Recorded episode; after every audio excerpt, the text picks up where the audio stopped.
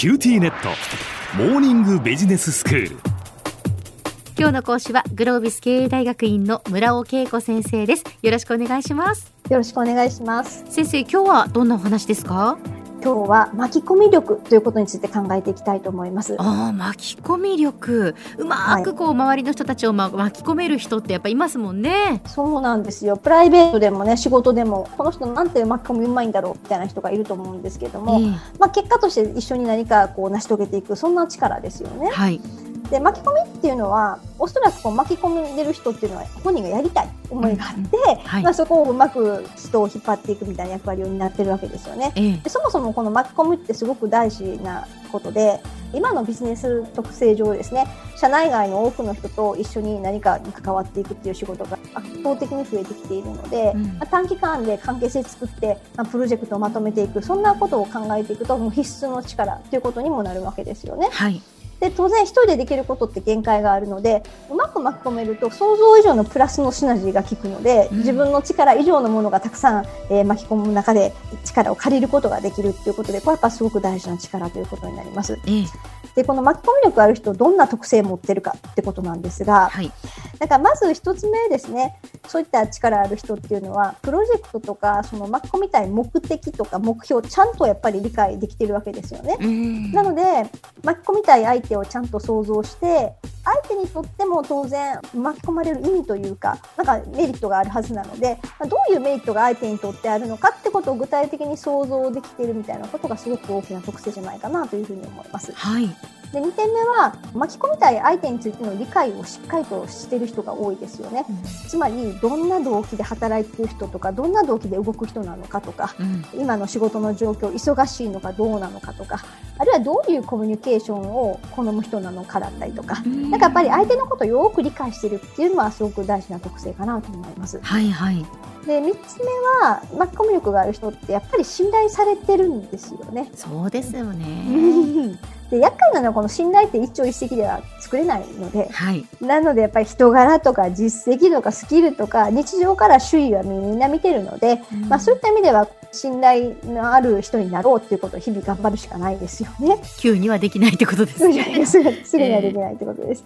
えー、で4点目巻き込み力ある人は健全な根回しをしてます。健全な根回し。健全な根回しです。はい。あの何でもかんでも根回しするというよりもその先を想像して、うん、多分上司が反対しそうとか。事前にこれ一言言っといた方がいいなっていうそういったところにアンテナが立っていて、うん、なのでそんな話聞いてなかったみたいなそういうどうでもいいこうトラブルが起こらないんですよね。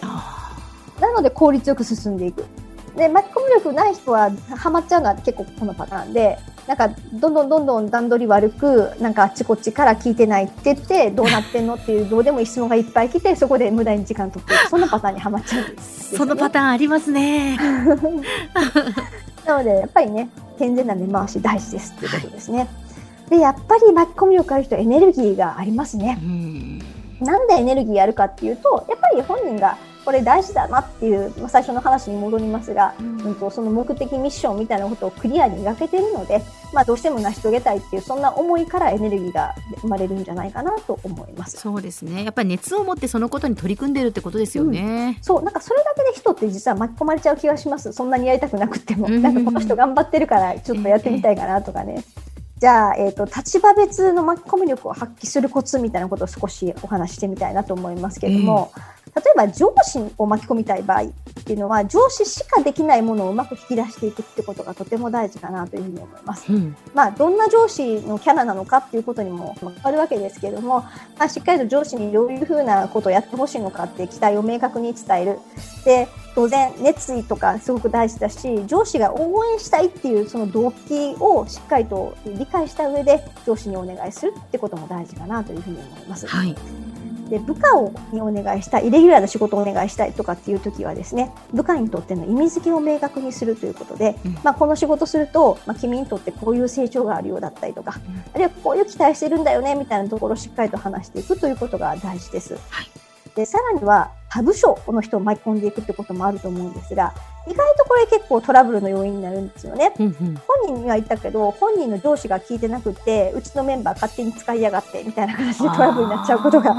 ありますの。で、はい、まあ、本人がいいよって言ってもその上司にしっかりと筋を通しておく。そんなことなんかも大事だし、うん、その他部署にとってのメリットみたいなところなんかも、まあ、クリアに話しておくことは大事じゃないかなと思います。はいでさらに最近増えてきているのは社外の人を巻き込んでいくっていうことなんですよね。もちろんそのビジネスの契約関係だったら巻き込みも何も仕事なんでお願いしますってことなんですが、うん、なんかまだビジネスになってない間からうまく巻き込める人がやっぱりいるわけですよね。えー、でこれも何よりもすごい社外の専門知を、えー、得ることができるのですごくやっぱり得れると大きなものになります。うん、なのでやっぱ社外の人を巻き込みたい場合は相手にとってのまあメリットまあ、それから相手がどういう立場なのかってことに配慮しながら中長期の関係みたいなこともお話ししながらやっていくってことが大事だしやっぱり最後はみんな巻き込まれる人ってみんな人間なので、まあ、人間ってどういうことだと嬉しいのかななんてことを、まあ、どの立場であっても最後は考えるってことが共通で大事かなというふうに思います。はい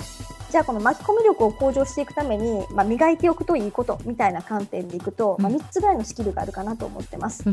やっぱり何よりもファシリテーションスキルですよね。ファシリテーションというと、はい、話を整理していく力とか、まあ多くの人を巻き込んでいくので、はい、いろんな人の意見を引き出すような力っていうことだと思うんですが、えー、いろんな人がいろんなことを言って話が整理されないとなんかもうぐっちゃぐちゃになっちゃうってことがよく起こることなので 論点をしっかりと整理しながらでも一方で一方的に話すんじゃなくていろんな人の人の話を引き出していくそんな力ですよね。でそれからやっぱり交渉力ですよね。そしてやっぱり最後は、えー、コミュニケーションスキルということでこれすごい大きな言葉なんですけれども、うん、シンプルに言うと論理思考力とあとやっぱり議事録しっかりと取っていかないと、なんか言った言わないっていうもう最もあの何の価値も生み出さない不毛な時間を使うことになってしまうので。はいこれが決まったことです。で、これは残ってる課題ですとか、やっぱきっちりと議事録取っていくなんてことも実はすごく大事かなというふうに思います。では先生、今日のまとめをお願いします。はい。えーまあ、ビジネス取り巻く環境って本当にこの数年複雑化していると思うんですが、まあ、そんな中で社内外の多くの人と関係性構築して巻き込んでいくリーダーシップ、まあ、そんなこと発揮していく機会ってすごく増えてきてるんですよね。で結局最後は相手は人間っていうことを強く意識して何より相手を尊重して理解するそんな姿勢がすごく共通で大事だと思いますので、えー、ぜひ巻き込み力発揮していっていただきたいなと思います。今日の講師はグロービス経営大学院の村尾恵子先生でした。どうもありがとうございました。ありがとうございました。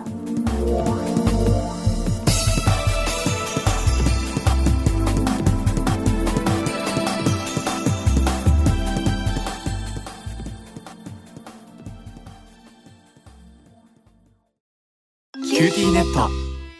私を捨てて他に乗り換えるの？君は僕には高嶺の花すぎたんだ。それに彼女はありのままの俺をそのまま受け入れてくれるって。今お使いのスマホそのままで。乗り換えるなら QT モバイル。